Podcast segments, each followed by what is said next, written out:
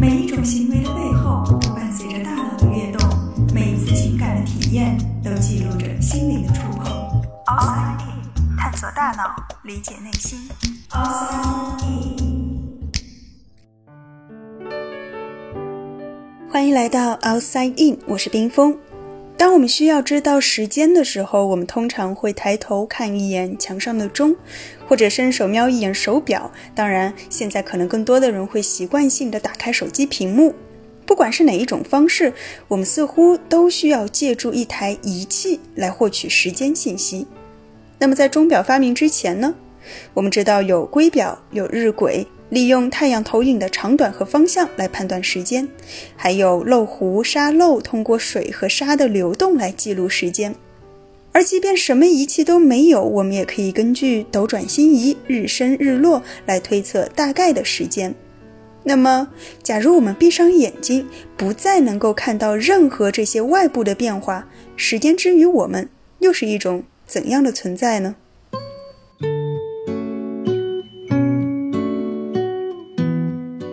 闭上眼睛，回答我三个问题。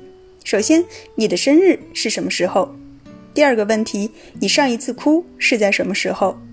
第三个问题，你最得意的一件事是在什么时候发生的？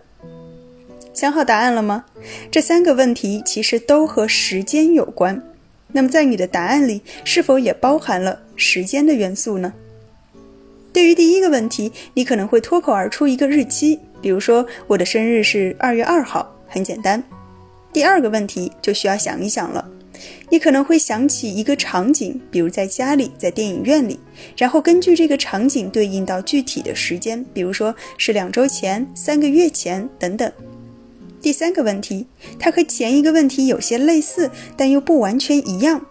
它的不同点就在于，这个时间点不是以现在为参考，而是以过去的某个时刻为参考。比如你会说，我最得意的一件事是在我上小学的时候，或者是在我大学快毕业的时候。为什么要让大家回答这三个问题呢？因为它们分别代表了三种我们对于时间的记忆：具体的日子、距离的长短和顺序的先后。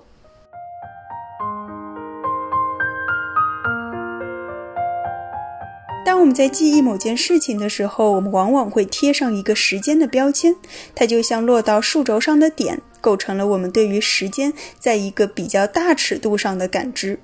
比如，我们在回想某件事情，试图寻找它的时间标签的时候，常常会用与它临近的时间点来定位。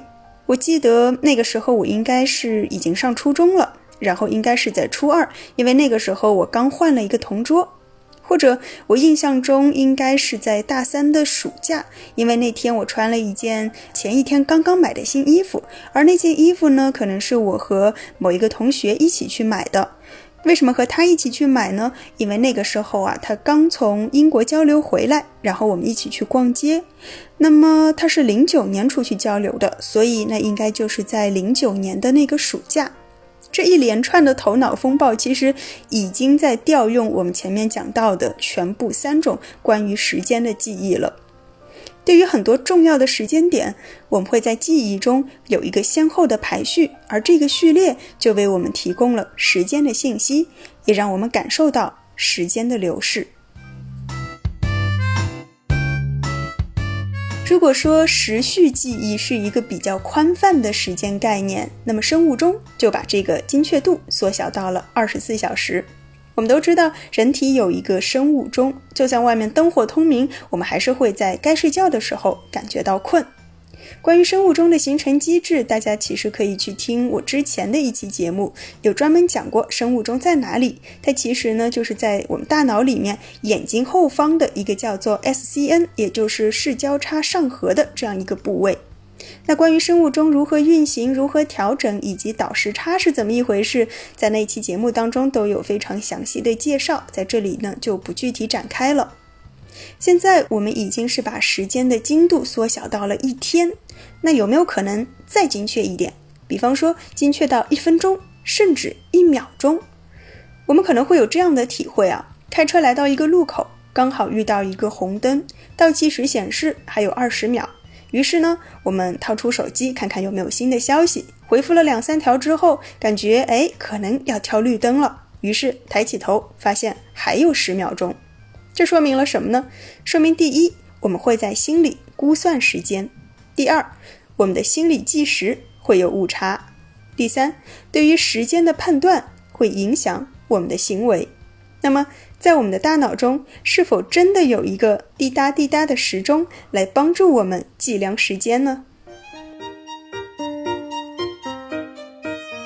事实上，还真的有这样一个理论，而且非常的著名，它叫起搏器累加器模型。这个模型呢，最早是牛津大学心理学教授 Michael Trisman 在一九六三年提出的。它里面有两个关键点，一个就是起搏器。也就是说，他认为在我们的大脑内部会有一个时钟，它会稳定的发出脉冲。同时呢，大脑里面还有一个累加器，它会把这些脉冲信号收集起来进行累加，这样我们就会得到一个时间长短的概念。那么我们是怎么知道这一个脉冲到底是多久呢？是一秒钟发出一个脉冲，还是两秒钟一个脉冲呢？这就需要我们和先前的经验来进行比对。比方说。时钟上面显示过去了两分钟，而在这段时间里面，大脑可能接收到了一百次这样的时间脉冲。那么之后每出现一百下脉冲，我们就会知道两分钟过去了。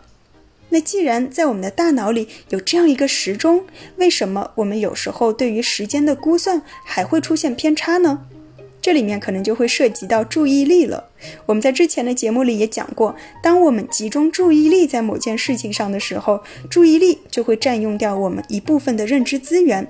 那这样一来，大脑分配给累加器的资源就会减少，误差也就会产生了。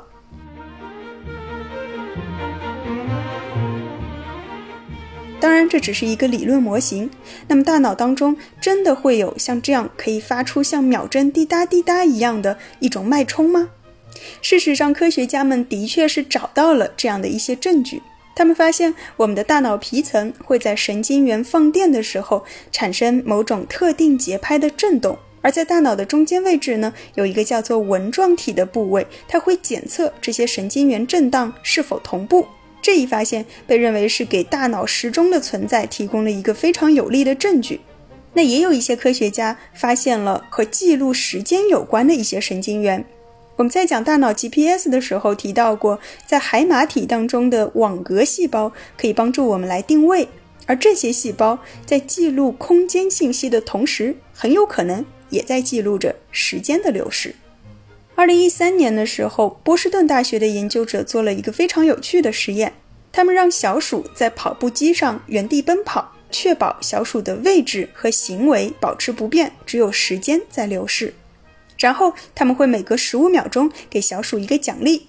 重复了一段时间之后呢，他们会发现啊，小鼠的大脑开始学会标记十五秒这样一个时间间隔。怎么标记的呢？就是有一些神经元会在第一秒的时候被激发。第二秒的时候呢，又会有另外一些神经元活跃起来，每一秒都会有不同的神经元被点亮，就像是多米诺骨牌，一个接着一个，直到十五秒结束。非常有意思的是，这个计时还挺准确的。研究人员甚至可以通过观察小鼠细胞的状态来判断它们在实验台上到底跑了多久。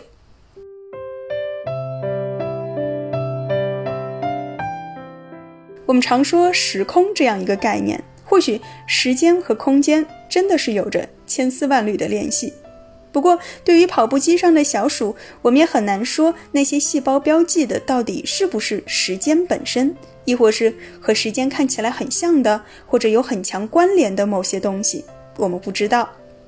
对于时间的感知，这是一个非常综合的体验。在细胞层面上，我们无时无刻不在完成着各种亚秒级的时间计量，而昼夜节律呢，可以让我们形成以二十四小时为一个周期的这样的生活规律。同时，我们的记忆也会在一个更大的尺度上为我们梳理一条生命的时间线。